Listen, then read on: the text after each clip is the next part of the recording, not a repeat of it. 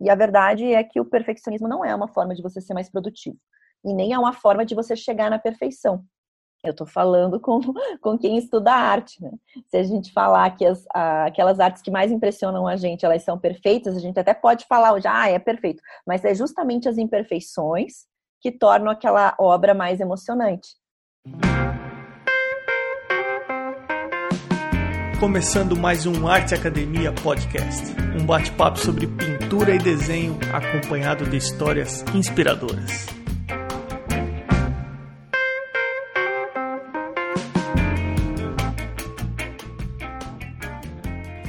E como vão as coisas? Tudo bem por aí? Eu espero que sim.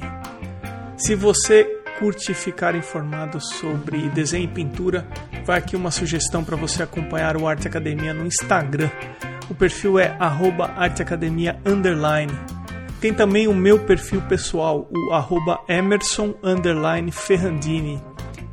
E tem também o www.arteacademia.com.br que você pode baixar gratuitamente um e-book sobre teoria das cores, que em breve vai ter um curso gratuito disponível por tempo limitado. E falando em curso, tem duas novidades vindo por aí. Dois cursos novos. Um deles é Composição e o Sistema de Leitura Visual da Forma. E também está sendo preparado um curso de aquarela especialíssimo. Fique conectado que em breve vem mais informações por aí. Agora vamos direto para o nosso bate-papo com a doutora e consultora pedagógica Aline von Batten. Aline, seja bem-vinda ao Arte Academia Podcast. Muito obrigada. Às vezes eu trago alguns profissionais que não são relacionados diretamente com arte. Foi assim com a Norma Melhorança, que é psicóloga, no episódio 51, a Paula Mendes Campos, que é especialista em direito de imagem, plágio, direitos autorais no 38, a Helena Sordilli, que falou de redes sociais no 23, e esse episódio eu estou bastante curioso para conversar com você. Então eu queria pedir a gentileza de você se apresentar, falar qual é a sua formação, o que você faz hoje em dia eu sou médica, né? Então, às vezes as pessoas é, que, não, que não conhecem toda a minha vida, elas é, estranham isso, né?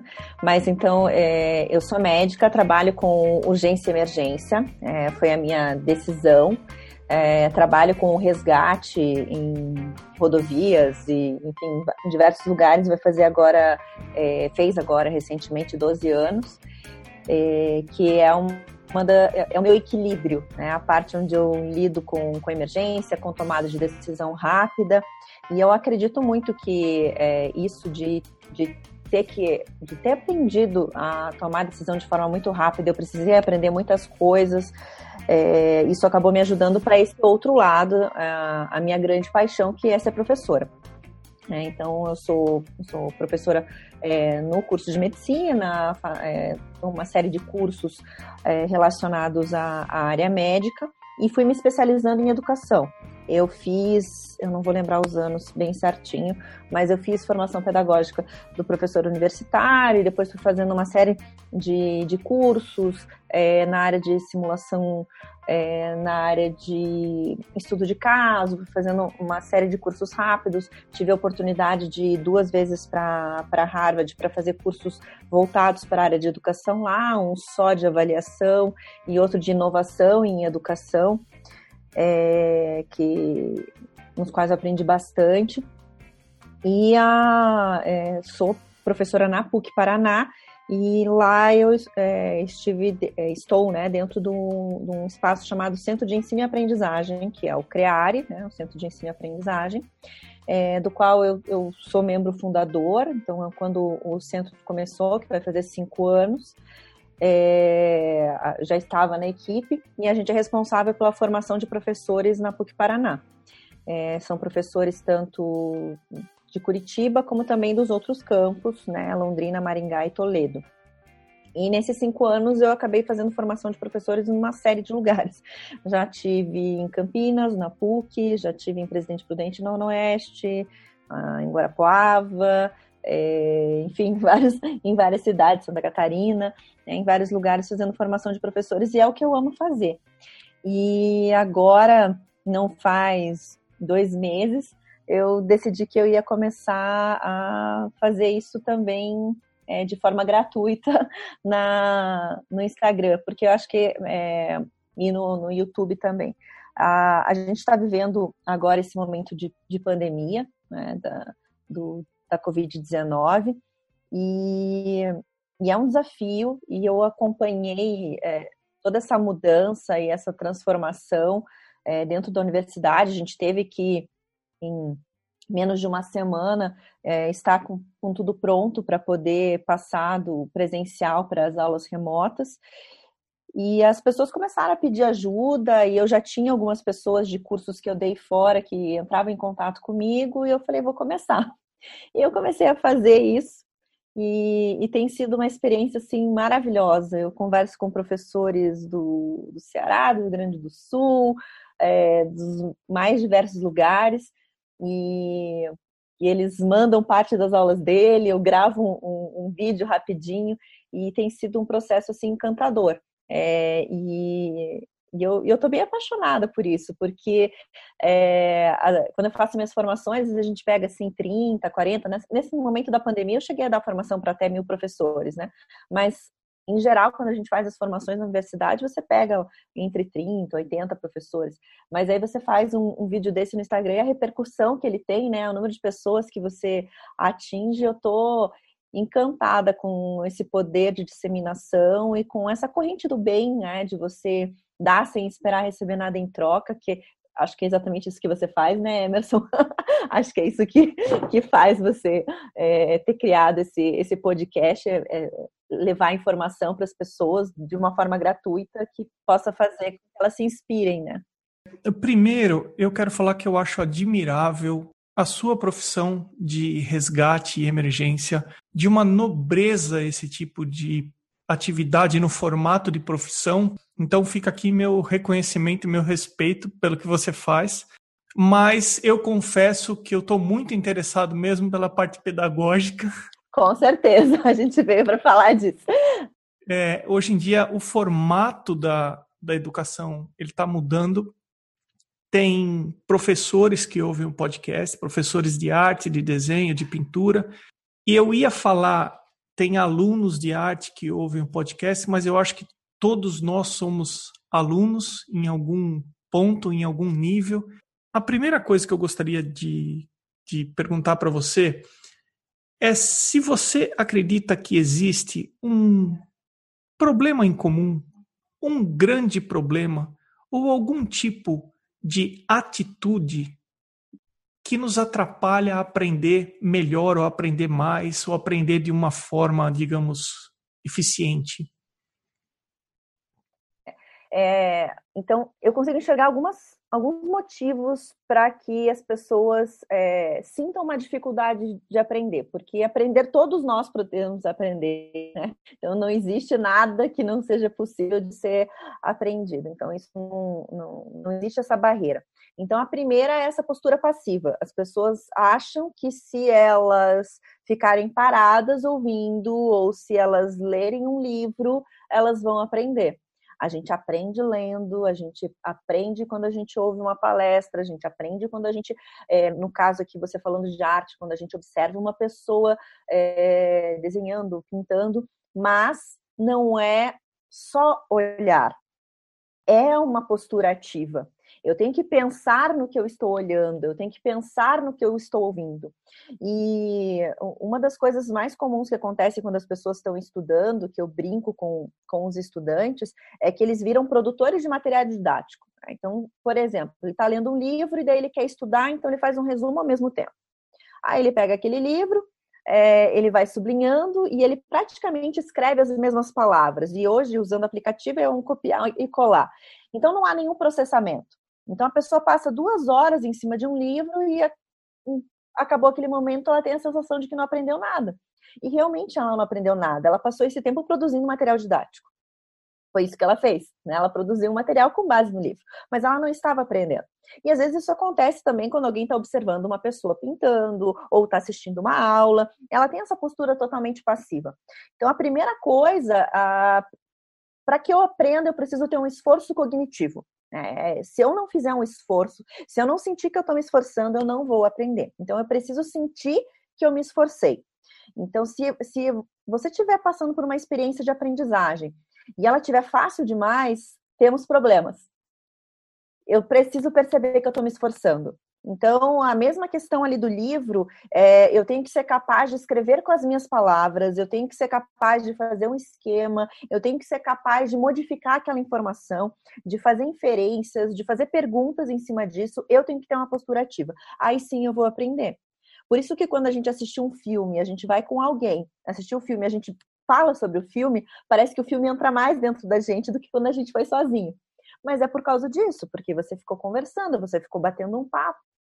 E aí isso fez você é, repensar sobre a, aquelas questões. E isso é também uma questão do treino do olhar, enfim, é, a gente pode conversar sobre é, a taxonomia que está envolvida quando a gente está é, desenvolvendo uma, uma, habilidade psicomotora, que é o, o, seu caso aqui na arte. Mas a, a primeira questão é essa. Então a gente tem que sair desse passivo e perceber que tem que ter o esforço cognitivo. Mas isso é só uma camada muito superficial. Depois a gente tem o processo mesmo do aprender. E aí eu diria que uma das bar grandes barreiras é o medo. A pessoa tem medo. A pessoa tem medo de não dar certo, a pessoa tem medo de que não vai aprender, a pessoa tem medo de tentar, a pessoa tem medo de se expor, e isso acaba provocando bloqueios. É, é como se ela falasse para o próprio cérebro dela: eu não consigo. Hoje as pessoas usam muito uma expressão que é, tem gente que gosta, tem gente que não gosta, enfim, que é o tal do mindset, né? Então a gente fala que é a mentalidade. Mas e aí as pessoas falam em mindset de crescimento e mindset fixo. Quem fala do mindset, essa autora aqui é a Carol Dweck, que é uma pesquisadora de Stanford. É, a pesquisa dela é, já tem mais de 10 anos e agora, de repente, ela ficou famosa. Mas o que, que ela separa? Ela separa que o mindset fixo é a pessoa que ela tem medo de errar, e como ela tem medo de errar, ela acha que o erro é uma coisa ruim, ela não, não se desafia, ela fica sempre no ambiente mais seguro. E aí, pensando no, no caso é, na, na arte, né, é, seria como se a pessoa sempre fizesse os desenhos mais fáceis, pode ser assim, né? como se ele sempre procurasse os caminhos mais fáceis. Então, ele até faz aulas maravilhosas, ele participa de eventos, mas ele não se desafia, então ele não percebe que está aprendendo, porque ele sempre fica onde ele já sabe fazer. Né? Então, porque ele, que ele não consegue aprender mais, acredita em dom, ele acha que isso não é dele, então assim, matemática não é para mim, é, essa questão não é para mim, é, essa é a ideia do mindset fixo. Já o mindset de, de crescimento, a pessoa pensa no erro como uma oportunidade para aprender mais. É, enxerga o desafio como uma coisa boa, ela fica inspirada por esse desafio é, e ela não enxerga como ser um, ela enxerga que o erro é um processo, faz parte do processo de aprendizagem. E aí as pessoas, quando normalmente eu falo isso em curso em aula, as pessoas ficam tentando pensar: será que eu sou mindset fixo ou sou mindset de crescimento? E essa não é a pergunta certa a fazer, porque você não é nenhum deles. Você pode ir para um lado ou por outro, dependendo de como você usar os estímulos. Então, eu vou dizer para vocês que o meu perfil é totalmente de mindset de crescimento. Mas existem pessoas que, que são importantes para mim, que me dão feedbacks, às vezes, muito negativos, que me levam para o meu mindset fixo, né?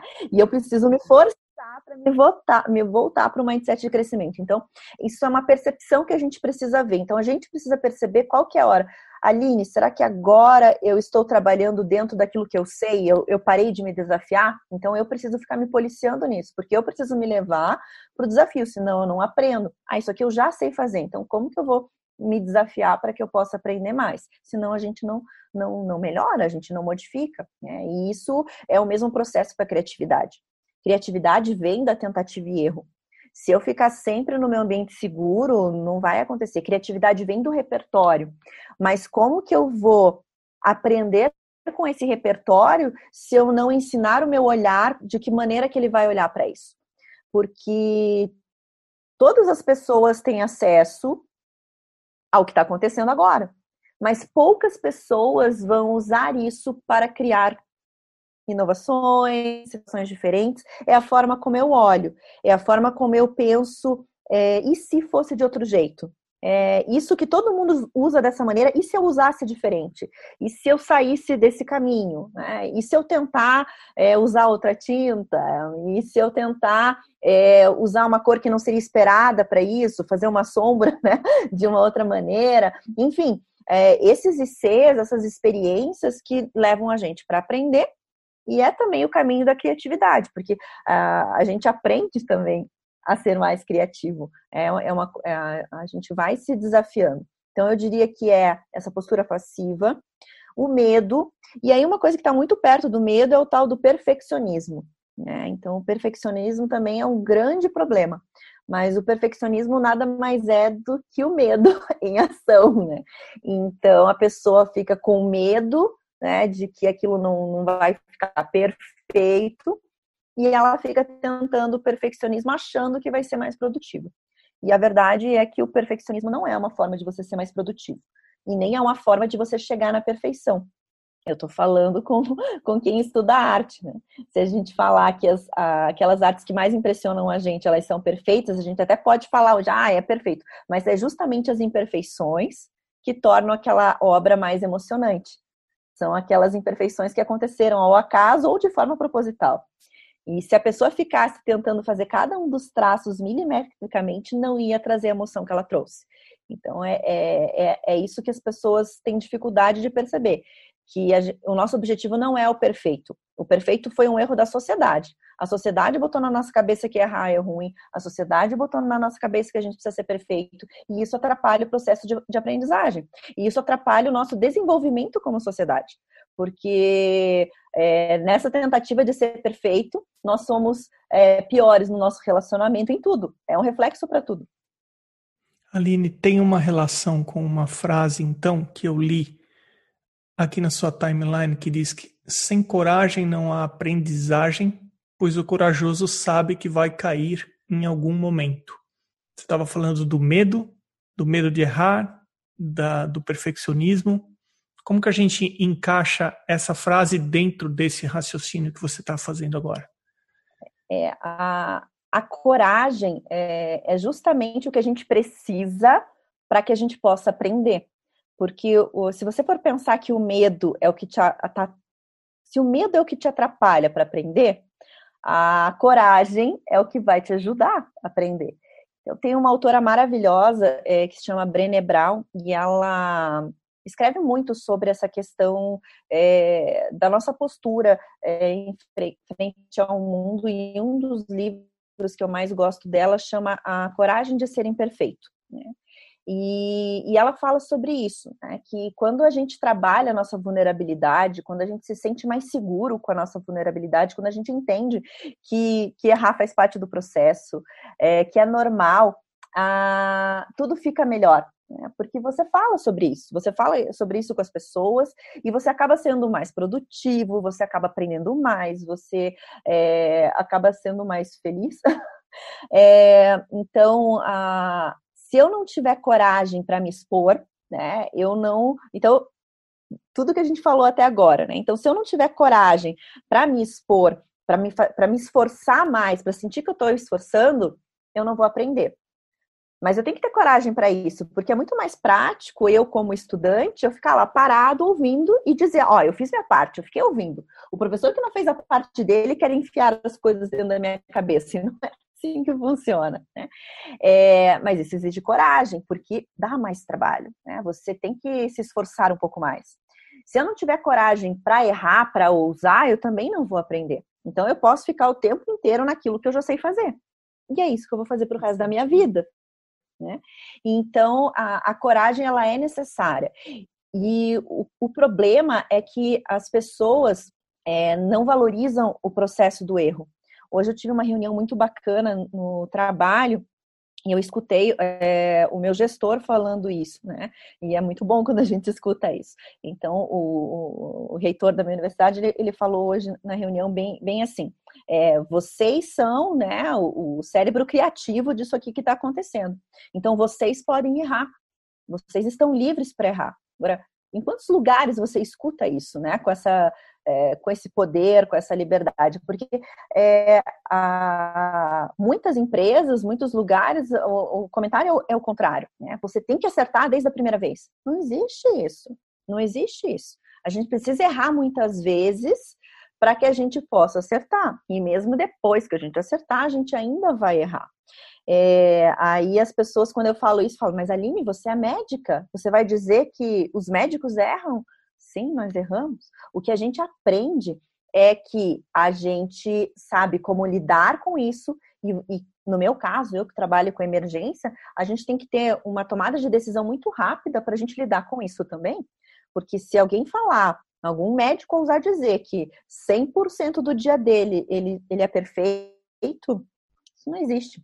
Isso não existe. Então a gente percebe as coisas e vai se adaptando. E, e é isso que vai tornando a gente mais forte. É, então, a, a, a, armadura mais forte que você pode vestir é a vulnerabilidade. Né? Então, tem nada que vai ser mais forte do que você ser vulnerável, porque você vai se sentir bem para isso e você vai aprender mais e você vai se desenvolver. É, as pessoas que vão estar com você vão se inspirar de, de trabalhar mais, de fazer isso, e é um ganha-ganha. É, e aí a gente fala mais à vontade com o erro. É, eu, sou, eu sou gestora também, né, na, na, na minha equipe, e, e, é um problema se as pessoas não vierem contar para mim o que está acontecendo de errado. Né? Porque daí, quando as coisas acontecerem, aí não tem mais o que fazer. Então, tem que ser livre para as pessoas contarem os problemas que estão acontecendo. Então, a gente tem que ter uma cultura que acolhe o erro, porque o erro é bom. Porque se você está errando, você está tentando inovar. E se está tentando inovar, você está tentando aprender e a gente está se desenvolvendo. Porque se você ficar fazendo sempre o mesmo apertar parafuso, a gente não vai mudar muita coisa, né? Para se mostrar vulnerável, realmente precisa coragem. Mas eu acredito que é aí que você mostra que você é humano. Porque nós, nós somos vulneráveis, todos nós temos nossos pontos de vulnerabilidade. Agora, em relação a feedback, porque no campo da arte é muito comum as pessoas, algumas não conseguem sequer mostrar o que elas produzem, algumas mostram com medo de receber um feedback negativo, ou com medo de ouvir aquilo que no fundo eu acho que ela sabe que ela poderia ter feito diferente, ou poderia ter feito melhor, ou enfim. E tem as pessoas que uh, gostam muito de receber o feedback. Nesse processo de você dar um retorno para uma pessoa, em que ponto ele pode ser bom, produtivo, que você pode pegar algo de positivo nele, e quando ele não é positivo? Quando ele não funciona? É, eu vou dizer para você assim que o feedback sempre tem alguma coisa para aprender, mesmo quando ele for feito da pior forma, mesmo quando a pessoa estiver totalmente despreparada. E eu vou dizer para você que a grande maioria das pessoas não foi preparada para dar feedback. Então o problema começa aí, as pessoas não sabem dar feedback. E elas não sabem dar feedback porque nós não ensinamos elas como faz isso. A gente é, errou isso na formação. Né? Isso deveria ser uma coisa que a gente aprende lá no ensino médio, no ensino fundamental. É, porque é muito importante você saber dar feedback. E outra coisa é o receber feedback. Mas a, a questão é independente do feedback, sempre tem uma coisa para aprender. O que a gente precisa é mudar a nossa postura do feedback. Então, essa postura do, do receber o feedback, ele vai de novo para a vulnerabilidade, ele vai de novo para a coragem. É, existem várias técnicas que você pode usar no momento de receber um desses feedbacks destrutivos. Né? Então, é, uma maneira é você tentar falar com você mesmo. Então, na hora que a pessoa estufa o peito e começa a falar aquelas barbaridades, e eu acho que todos nós já passamos por isso, eu passei por isso muitas vezes, assim, porque tá cheio de gestor, tá cheio de pessoas que não estão preparadas para dar feedback é, e que acham que estão fazendo um favor para a sociedade de compartilhar o seu pensamento, né?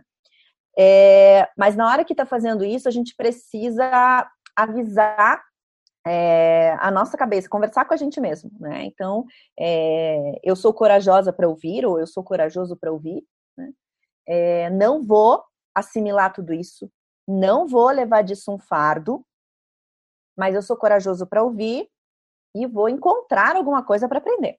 Né? Então, é, é, a ideia é assim, eu preciso encontrar algo que tem que eu possa aprender com isso. Ah, algumas vezes é, vai ter muito pouca coisa para você aprender, mas só o fato de você fazer isso naquele momento, a, a, gente cresce tanto depois de um, de um momento como esse, e, e esses momentos acabam aos poucos ensinando essas pessoas que não sabem dar feedback a se tornar pessoas melhores. Então a gente está ajudando até a sociedade quando a gente faz isso. E daí a gente não sofre. E é muito importante é, não guardar parte de frases, não levar aquilo adiante, é, perceber que aquilo não faz parte de você, que aquilo saiu dele. Agora, quando ele é ruim, mas você merece, aí isso é mais difícil. Então você sabe, a sua autocrítica sabe que aquele feedback é, apesar de estar sendo feito de uma forma errada, e pode ser que isso aconteça, mas tem um fundo de verdade. E aí a gente precisa ajudar o nosso cérebro também para entender isso. Ok, sou corajoso para ouvir e tal. Esse é o caminho para que eu possa me tornar melhor. Esse é o caminho para excelência. Eu preciso ouvir isso para melhorar. Então é uma postura do que do que ajuda. E aí você pode debriefar o feedback da melhor maneira que você quiser. Eu normalmente quando eu recebo um feedback é, desses assim que são mais difíceis, mas que são de pessoas que eu admiro, eu falo assim, olha, eu preciso aprender isso, eu tento escrever depois. Essa é, é o que eu faço. Né? Eu vou lá, faço algumas anotações e fico pensando é, o que, que eu consigo aprender daquele momento. E, e algumas vezes eu não estou pronta para aprender ali. Então eu deixo aquelas anotações e, e eu vou trabalhar nessas anotações, às vezes uns dias depois. E daí parece que você percebe, opa, é isso aqui que eu preciso fazer. Né? E, e por que, que é bom você fazer isso? Porque, porque daí a gente melhora. Né? E a gente começa a mudar a nossa postura. Se você perceber isso que eu estou fazendo não está me levando para o meu mindset de crescimento, quando eu faço isso, eu estou me levando para lá. Então, isso vai me fazer aprender mais, isso vai melhorar a forma como, como, como eu vou me sentir. E não tem nada melhor nessas horas. De você não dar o prazer para a pessoa que quis falar aquilo para ver se você se desestabilizar e se você se mantém bem. Né? Então até isso é bom, né? Porque às vezes a pessoa fez isso de forma proposital para ver como é que você ia ficar, para ver se você ia ficar nervoso, para ver se você ia chorar, para ver qual ia ser a tua reação. E você já se prepara para você ter esse outro tipo de, de reação. É fácil fazer isso? Não é fácil. Mas quando a gente começa a treinar isso, tudo fica bem melhor. Né? Ah, então a gente tem que ter essa postura para esses feedbacks, para essas pessoas que não sabem dar feedback.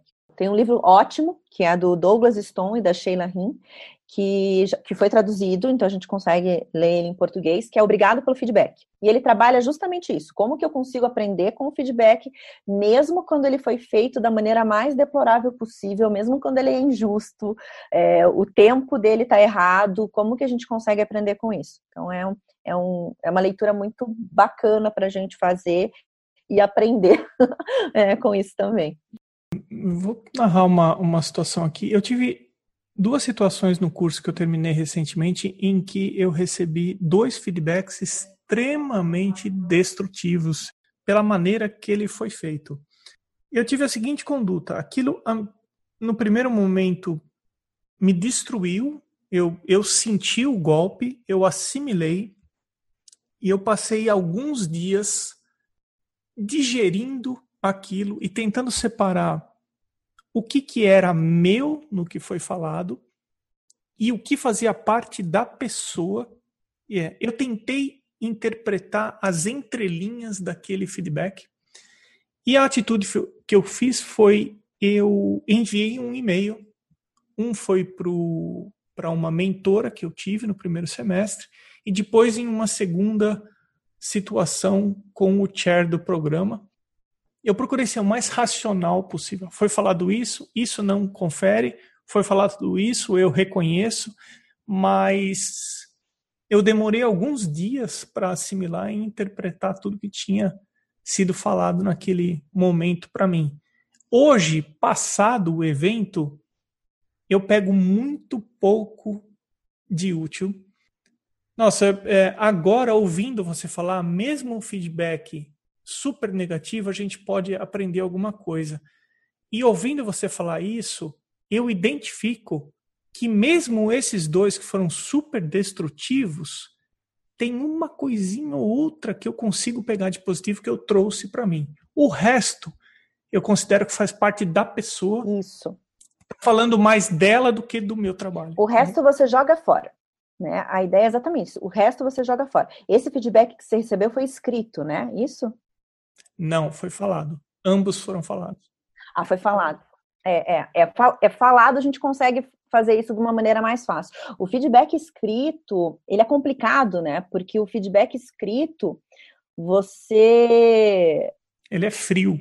Sim, você foi deixado com aquilo, né? Como se jogassem um potinho de coisa ruim em você e deixou ali, né? Então, o feedback escrito é uma coisa mais complicada, mas ainda assim, na hora que eu tô lendo, e aí, só que daí eu não sou corajoso para ouvir, eu sou corajoso para ler, né? Eu sou corajoso para ler, eu vou ver aqui. A, a diferença no feedback escrito, se você puder imprimir, vai arriscando aquilo que não te pertence, já, já risca, já tira ali fora, isso não me é. pertence. Não, é que aí o fato foi, uma vez uh, estavam uh, a mentora, a advisor e eu, e a outra estava numa sala na frente de 25 pessoas, mas como foi aqui nos Estados Unidos e não é a minha língua nativa, para falar uhum. eu não tenho o mesmo repertório do que para escrever. Eu escrevo melhor do que eu falo. E, então, uhum. para me comunicar ali no momento eu consegui até um certo ponto, mas, mas o que importa é que com base no que você falou, hoje eu consigo pegar, mesmo esses dois, eu consigo pegar alguma coisa de positivo que, que eles é, proporcionaram para mim. Eu queria falar um pouquinho sobre o ensino remoto. Hoje em dia está se popularizando muitas lives de arte através do Instagram, através do Zoom, muitos cursos online. E eu queria ouvir de você o que você acha desse assunto, o que tem isso de positivo, o que, que a gente poderia trabalhar para fazer disso ainda melhor. É, tudo depende, né? Então, se a gente for falar da aprendizagem de quem está assistindo a live, aí vai depender da postura da pessoa que está assistindo. E uh, aí tem várias questões, né? Às vezes a pessoa até tem uma postura boa, mas a qualidade da imagem não está adequada, ou a, a câmera, né, não escolheu um, um, bom ângulo. Então, se, eu, se a ideia da live é mostrar a pessoa desenhando tudo, a primeira coisa é ter uma qualidade de, de imagem para que a outra pessoa possa aprender. É, e uh, vai muito do que, que essa pessoa que está ensinando pela live ela quer fazer, porque às vezes é uma demonstração. Ela está lá contando algumas outras histórias e está demonstrando. Algumas vezes pode ser que ela esteja é, ensinando, mas é claro que você não vai aprender só de olhar. Né? Se a gente for que eu cheguei a comentar. Então, existe. É, eu gosto de, de trabalhar né, em educação com taxonomias, que são as classificações que ajudam a gente a entender os processos. E para trabalhar com a arte, assim, é, é uma habilidade é, também psicomotora, né? Além da parte cognitiva, tal, que daí a gente iria para outras taxonomias, né? Estou falando de criatividade, enfim, mas falando da da habilidade ali eh, motora é uma habilidade psicomotora. Então eu gosto muito de usar a taxonomia de Dave para isso. A, a, taxonomia de Dave, a primeira etapa dela de, na aprendizagem, ela chama imitação. E a imitação é a minha observação, é a capacidade que eu tenho de observar a outra pessoa fazendo algo é, e modelar o que eu quero fazer um dia. Essa é a primeira etapa. Então, provavelmente faz sentido isso para você. Né? Muitas coisas a gente aprende assim, mas é uma primeira etapa. Eu ainda não peguei né, na, no pincel. Então, é, essa é uma etapa. E eu sempre vou ter imitação para qualquer coisa nova que eu tiver. Então, se é, não, não é assim, ah, passei pela imitação, nunca mais vou voltar nela. Várias vezes eu vou precisar voltar. A próxima etapa é uma etapa chamada manipulação. Manipulação é quando eu vou executar essa ação mas eu executo essa ação com apoio. Então, eu, eu uso um checklist, eu estou olhando uma imagem de alguém fazendo, estou fazendo ao mesmo tempo, é, alguém está meditando, tem alguém ali em cima. Esse é o momento da manipulação. E é um momento muito rico, porque é um momento em que você vai estar desenvolvendo isso. Depois que você passa da manipulação, você vai para a precisão. A precisão é quando você faz isso, é, mas você faz isso cometendo poucos erros e você não precisa de apoio. Você faz isso sozinho. Então, você não precisa do checklist, você não precisa de, um, de uma folha de papel com algumas informações, você faz isso sozinho. Então, esse é o momento da precisão. E a gente vai e volta nessas etapas de várias maneiras. Depois, a próxima etapa ela chama articulação. A articulação é quando você faz isso, quando você executa essa ação, mas você começa a criar adaptações. Então, você consegue lidar com mudanças. Então, se não tem exatamente aquela tinta que você queria, é, se de repente caiu uma mancha onde não deveria cair, é, são, é, é o que você vai fazendo para adaptar. E isso é um nível acima, porque você está indo além do fazer, agora você sabe lidar com os problemas, você sabe é, encontrar novos caminhos, você começa a adquirir é, questões mais autorais suas. Né? Então, é, é, é, é o seu jeito de fazer isso. E a última etapa é a naturalização, que é quando você faz isso sem pensar. Né? Você está fazendo isso, aquilo faz parte de você. É, e a, agora pensar, ah, a hora que eu atingir a naturalização, eu estou pronto? De forma alguma. Né? Se você abandonar isso, você for tentar fazer de novo, não. Então, a gente tem que estar o tempo inteiro voltando nas etapas. Puxa vida, eu tô com saudade de treinar tal coisa, vou lá na manipulação e isso. Ah, agora eu quero tentar fazer de um jeito diferente. Então, vou, ter, vou me desafiar. Então, veja que todo esse processo é um processo também desses desafios para a gente aprender. Então, na imitação, eu estou observando a pessoa, estou é, pensando em como que eu vou é, desenvolver é, esse processo, como que eu vou fazer isso.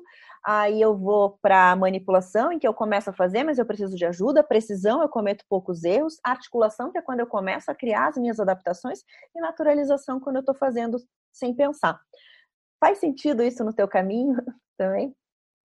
Total sentido, porque é, existe esse passo a passo que nós popularmente chamamos, e mas encaixa exatamente nesse processo que você explicou. Aline, a gente está chegando no final do seu episódio, o que é uma pena. Tem alguma coisa que eu não perguntei para você que envolve aprender ou qualquer outra coisa que você gostaria de deixar gravado aqui no seu episódio? Eu acho que para você que está ouvindo, é, pode ser que algumas das coisas que eu, que eu estou falando agora começou a fazer sentido para você. Né? Agora, é, agora parece que eu, alguns problemas que você teve, você está encontrando o porquê disso. E talvez uma das coisas que possa estar tá passando pela sua cabeça é: puxa vida, quanto tempo eu perdi? Então, a primeira coisa que eu quero que você é, faça é bloquear esse pensamento. A gente não perdeu nada. Tudo que a gente passou, mesmo que a gente não tenha tido a melhor experiência de aprendizagem, ela serviu para fazer a gente chegar onde a gente está. É, e hoje, no mundo que nós vivemos, a gente não tem mais limite. As pessoas têm várias profissões. Eu estou aqui falando com vocês e eu tenho cinco profissões. E eu gosto de todas delas. É, e, e essa é a realidade. A gente não precisa ficar abraçado a um único ponto. Então, a, a sugestão que eu daria é para você é, criar para você, uh, já que vocês, né, aqui acho que quem está ouvindo a maior parte são pessoas que trabalham diretamente com a arte, mas você criar é, um, uma organização de que forma que você vai cuidar da sua criatividade. Então, algumas dicas simples para você poder cuidar melhor da sua criatividade. Então, a primeira é para a gente ser criativo, a gente precisa ter repertório, certo? Então, de que forma você vai se expor a esse repertório? Você precisa fazer isso. Então, eu estou falando isso de livros que você vai ler, eu estou falando de filmes que você vai assistir, dos museus que você vai, mas todos eles, como a gente falou sobre o aprender, não é só observar é um observar mais intenso, é um observar reflexível, que você vai levar disso. Então, primeiro a gente precisa se expor ao repertório. Para a gente criar, para a gente ser criativo, a gente precisa se desafiar. Então, bote aí um desafio para você por semana como artista. Alguma coisa em que você vai fazer algo que vai te levar para além. Você vai aprender muito com isso. É alguma coisa que você vai fazer de um jeito que não seria o habitual. Então é fundamental você criar os seus desafios, você ter o seu desafio como meta. E para que a gente se mantenha é, criativos são, né, a gente precisa aprender a celebrar o processo, porque é, eu aprendi com esse te tempo lidando com, com essas questões que o, o, artista acaba sendo o seu maior inimigo, né? Vocês são muito críticos com, com vocês mesmos. Super. Acabam perdendo a oportunidade é, de se motivar. E se você não se motivar, ninguém vai te motivar mais do que você. Então a gente precisa aprender a celebrar o nosso processo de crescimento. E aí, se você tem dificuldade para fazer isso, pega uma obra tua de sei lá quantos anos atrás e traz uma de hoje. Eu tenho certeza que você vai enxergar diferença nesse processo. Aliás, pega essa obra que você fez lá no passado e faz o olhar que você tem hoje. Você também vai se impressionar com isso que, é, que você está vivendo. Compartilhe esse, esse podcast de hoje com quem você achar que pode, pode ser ajudado por isso, porque o mundo precisa de, de pessoas que possam aprender é, de uma maneira melhor, porque isso se reflete em tudo, né? se reflete na tua profissão, na forma como você é, vai lidar com a sua família, porque a gente aprende também uma forma de lidar melhor com a família, funciona para absolutamente todas as áreas. É, você falou isso no começo, e eu acho que é uma das grandes verdades. Nós somos eternamente estudantes. E enquanto a gente não tirar isso da cabeça da gente, que a gente está sempre aprendendo, é, se você não tem mais nada para aprender, é porque está na hora de você ir embora. Né? Então, a gente está sempre aprendendo alguma coisa. E eu, nossa, eu adorei essa conversa que está acabando já. Eu também, Aline. Mas olha, todo final de episódio eu agradeço que a pessoa separou um tempo para atender o podcast, para doar o tempo, que é a coisa mais importante que nós temos. Só que você me contou uma coisa de como foi o teu tempo um pouquinho antes da gente começar o podcast. Uhum. Fala você, que você fala, eu, eu tô de plantão, eu, eu dormi pouco, eu tive uma reunião, eu vim correndo, não sei o quê, não sei o quê. Então, assim, eu, eu preciso, de alguma forma, reconhecer o valor de você ter atendido o podcast hoje. Então, conta para quem está ouvindo como foi o teu, os, as suas últimas horas e, e você está sentado aqui na, na frente, no Zoom aqui, e atendeu o podcast. É, eu, tava, eu passei a última noite de plantão, eu estava de plantão no resgate médico, que eu trabalho né, com resgate, falei isso no começo, e então eu dormi muito pouco, Aí na manhã de, eh, de hoje eu tinha reuniões muito importantes, uma inclusive com o reitor da, da minha universidade, e eu tinha que estar bem preparada para essa reunião. Aí eu passei o dia tendo outras reuniões importantes de planejamento é, e de criação. Eu apresentei um projeto hoje bem importante e foi aprovado, felizmente. Parabéns. É, e e agora está. Dormiu muito pouco, trabalhou muito, e senta à noite e fala: não, agora eu vou conversar no podcast. Então, Aline, muitíssimo obrigado, viu? É um conteúdo assim sensacional que você compartilhou aqui no podcast. Eu quero agradecer e eu queria que você compartilhasse onde as pessoas podem se informar mais sobre o conteúdo que você distribui. É, eu tenho um canal no YouTube né, que é o meu nome, o meu nome não é muito fácil, né, Aline Von Baten, e o meu Instagram também é a mesma coisa, é Aline Von Baten, o, é, então, arroba Aline Von Baten, V-O-N-B-A-H-T-N, é sobrenome alemão, então deveria falar von Baten, mas ninguém fala assim, então já até eu mesma falo von Baten, mas é, e aí vocês podem me seguir lá e é, me mandam um direct se tiver dúvida, que eu tenho o maior prazer, tenho tentado mandar vídeo para responder as pessoas que têm conversado com a gente e tem sido uma experiência muito, muito gostosa isso. Eu estou aprendendo muito nesse processo. É, é, é, muito verdade isso, né? Que parece que quanto mais você dá, mais você recebe e tem sido uma sinergia muito bacana, assim. Eu tenho experimentado isso com o podcast eu tenho tido alguns retornos simplesmente sensacionais de pessoas que ouvem o que os artistas compartilham e realmente é algo muito forte, é algo muito importante mesmo. É sensacional o retorno que a gente acaba tendo simplesmente por compartilhar o pouco que a gente sabe, enfim. Aline, muito obrigado, viu? Ah, eu que agradeço, foi, foi maravilhoso. A gente, eu sempre falo para meus alunos, deixe para o final do dia as coisas que você mais gosta de fazer, que você vai achar energia, né? E falar de paixão é assim, né? Então, eu acho que esse é o motivo de eu, de eu estar animada aqui com você, porque é, esse, esse, é o assunto que eu mais amo, falar de, de aprendizagem, de educação. Então, muito obrigada pela, pela oportunidade de fazer eu terminar bem minha noite. O Arte Academia Podcast tem uma lista de apoiadores e eles são imprescindíveis para que esse projeto continue acontecendo.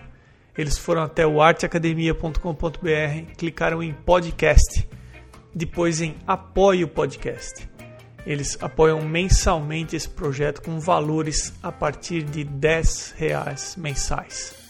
Considere ser um apoiador também se você acha que esse podcast vem contribuindo de alguma forma com o seu fazer artístico. Considerando o arroba na frente, a seguir o endereço no Instagram dos atuais apoiadores.